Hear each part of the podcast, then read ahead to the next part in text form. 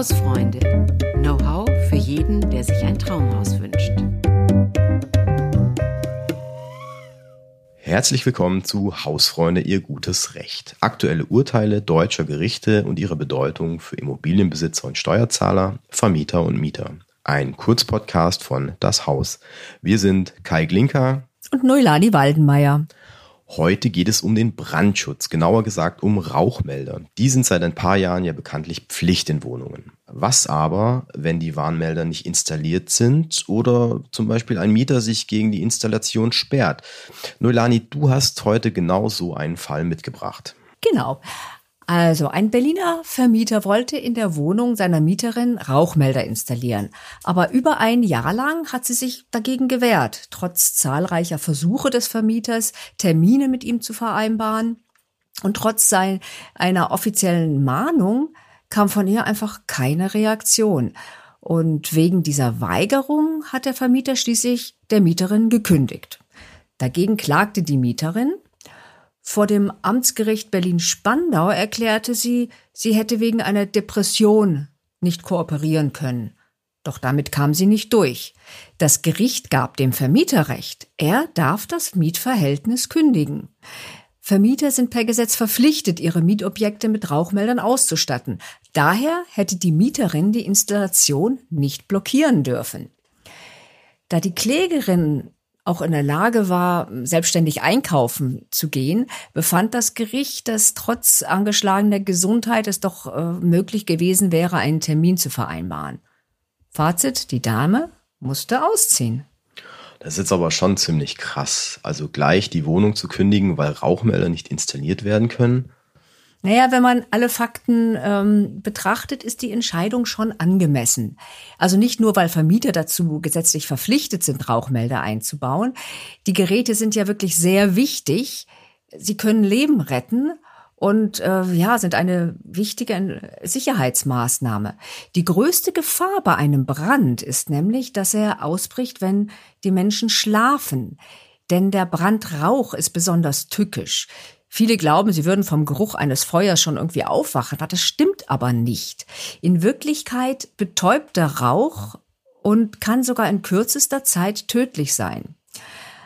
Ein Rauchmelder erkennt den Rauch frühzeitig und alarmiert die Bewohner und äh, damit sie sich einfach rechtzeitig in Sicherheit bringen können. Tatsächlich werden in Deutschland durchschnittlich vier Menschen pro Tag durch Rauchmelder oder beziehungsweise pro Nacht äh, vor einem Brand gewarnt äh, und damit vor gesundheitlichen Schäden und womöglich sogar vor dem Tod bewahrt. Das heißt, wenn jemand die Installation von Rauchmeldern blockiert, gefährdet er nicht nur selbst, sondern im Prinzip auch die Mitbewohner und natürlich auch die Nachbarn. Und daher ist die Entscheidung des äh, Richters schon nachvollziehbar.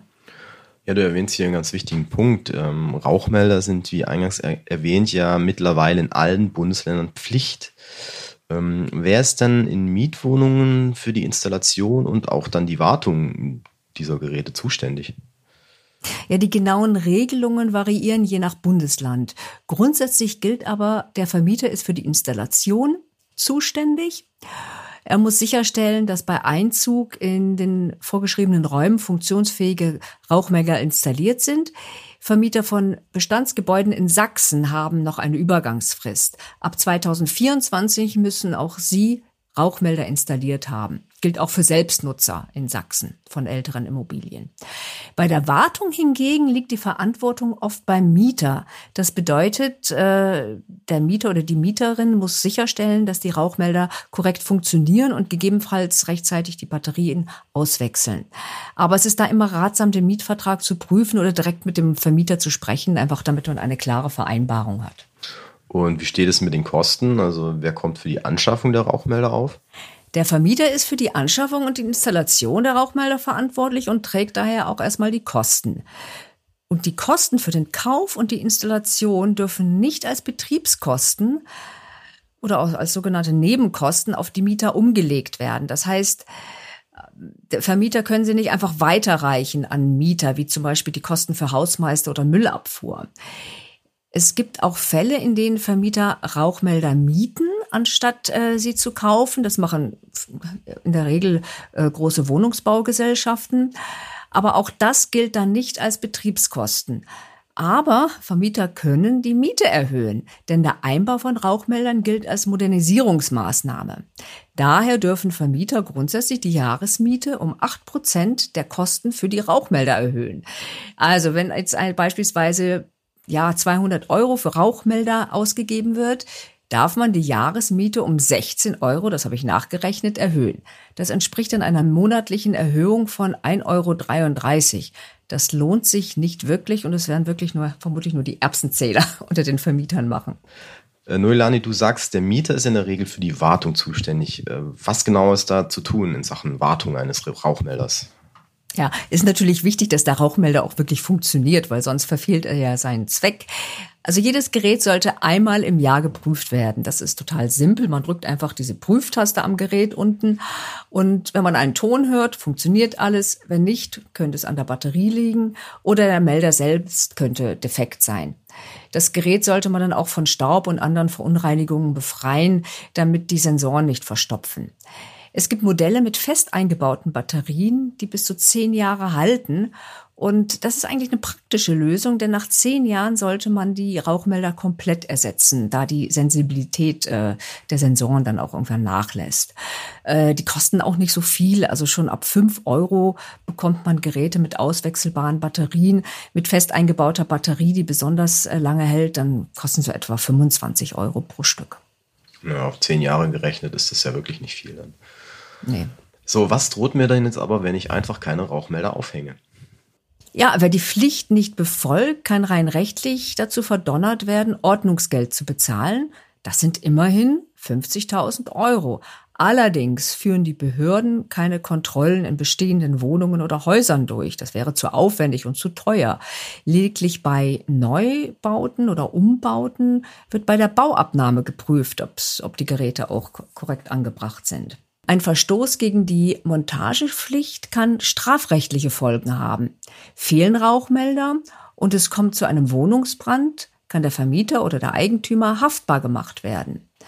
Wenn es brennt und kein Rauchmelder ist da, um die Bewohner zu warnen, kann man wegen fahrlässiger Körperverletzung angeklagt werden oder im schlimmsten Fall sogar wegen Totschlag, wenn jemand im Brand ums Leben gekommen ist.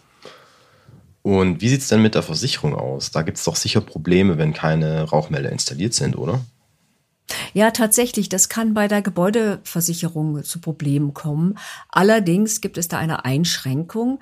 Der Zweck von Rauchmeldern und auch die Rauchmelderpflicht ist der Schutz von Menschenleben. Um Sachschäden geht es da erstmal gar nicht. Es heißt, trotz Verstöße gegen die Rauchmeldepflicht besteht der volle Versicherungsschutz. Das ist die offizielle Aussage des Gesamtverbands der deutschen Versicherungswirtschaft. Trotzdem wäre ich da ein bisschen vorsichtig, denn wer die Rauchmelderpflicht missachtet und auf die Installation verzichtet, verstößt gegen gesetzliche Sicherheitsvorschriften und womöglich auch gegen die Vertragsvereinbarungen, also das gegen das Kleingedruckte des, Vermi äh, des Versicherers. Das könnte dazu führen, dass im Schadensfall die Leistungen gekürzt werden. Also man bekäme dann weniger erstattet. So, das war jetzt, das waren jetzt die Kosten und die rechtlichen Hintergründe, aber jetzt mal ganz praktisch gesehen, wo und wie viele Rauchmelder sollten denn idealerweise in meiner Wohnung installiert sein? Ja, die Faustregel ist ganz einfach. In allen Räumen, in denen Menschen schlafen und in den Fluchtwegen müssen Rauchmelder installiert werden. Also das heißt Schlafzimmer, Kinderzimmer, gegebenenfalls Gästezimmer und Flure. Diese Vorgabe ist das absolute Minimum. Ich würde auch im Wohnzimmer einen Rauchmelder installieren, denn der eine oder andere, der schläft ja vielleicht mal auf dem Sofa oder vor dem Fernseher ein. In die Küche gehört kein Rauchmelder, denn schon normales Kochen kann Fehlalarme auslösen. Auch im Bad ist wegen der Dämpfe äh, ist es nicht sinnvoll, einen Rauchmelder zu installieren. Gibt es Unterschiede in der Qualität und Funktionalität von, von den verschiedenen Rauchmeldern? Ja, absolut. Also ist ein wichtiges Qualitätsmerkmal ist das Q-Siegel, das für geprüfte Qualität und Langlebigkeit steht. Das ist so ein rotes Q mit so einem kleinen Flammensymbol in der Mitte. Es gibt auch Modelle, die mehr können als laut piepsen, wenn es raucht. Es ist zum Beispiel ist eine Smart Home Anbindung möglich. Das ist jetzt keine Spielerei, sondern tatsächlich sehr sinnvoll, denn diese Geräte, die vernetzt sind, können auch Vibrations- und Lichtalarm, also in Form von Lichtblitzen zum Beispiel, in verschiedenen Räumen auslösen. Das ist zum Beispiel wichtig für Senioren oder für Hörgeschädigte, die den normalen Alarm einfach nicht hören würden oder einfach davon nicht wach werden würden. Und äh, solche vernetzten Geräte, die können einem sogar auch in Abwesenheit warnen. Also das heißt, wenn es brennt oder wenn Rauch, wenn es eine Rauchentwicklung äh, im Haus gibt, dann bekomme ich eine Warnung auf mein Smartphone und äh, kann dann auch aus der Ferne entsprechend äh, reagieren. Also man wird vielleicht nicht gleich die Feuerwehr verständigen, sondern eher den Nachbar bitten, mal nach dem Rechten zu schauen. Hm? Da steckt in diesen kleinen weißen Kegeln also doch mehr drin, als man auf den ersten Blick meint. Ja, von wegen unscheinbar. Natürlich gibt es inzwischen auch spezielle Geräte für diejenigen, die Wert auf Wohnästhetik legen. Man kann Modelle in den unterschiedlichsten Farben und Designs inzwischen erwerben, also passend zum Interieur. Die kosten dann natürlich ein bisschen mehr. Ja, da ist dann die Herausforderung, den Brandschutz mit der Ästhetik zu vereinen. Und das ist vielleicht eine neue Geschäftsidee, schicke, preisgünstige Rauchmelder zu konzipieren. Genau. Für heute war es das schon wieder mit unserem Kurzpodcast Ihr gutes Recht unserer kleinen, aber feinen Rechtsabteilung. Wir freuen uns, wenn Sie das nächste Mal wieder reinhören. Falls Sie Fragen oder Anregungen haben, schreiben Sie uns gerne an hausfreunde.haus.de. Und natürlich können Sie uns auch beim Streamingdienst Ihres Vertrauens abonnieren. Machen Sie es gut und wir hören uns. Tschüss, bis zum nächsten Mal.